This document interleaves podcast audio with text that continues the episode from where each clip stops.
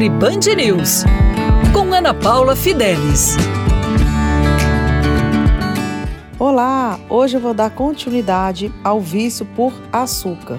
O açúcar é o carboidrato doce, mas você também pode ser viciado em carboidratos salgados, como salgados, arroz, massas, lasanhas, dentre outros. O vício por carboidrato em geral está relacionado à deficiência de vários nutrientes e vários hormônios.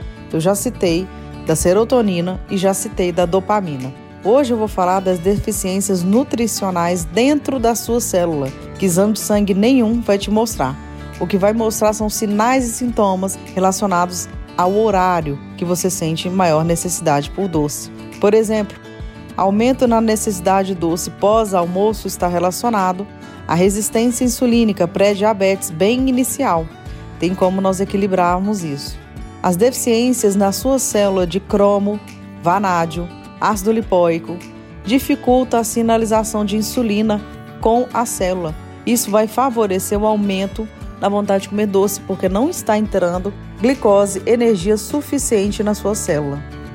Além disso, o processo inflamatório como um todo aumenta a compulsão por carboidratos em geral doce. Então, quanto mais inflamada você estiver, mais vontade de comer doce ou carboidrato você vai ter.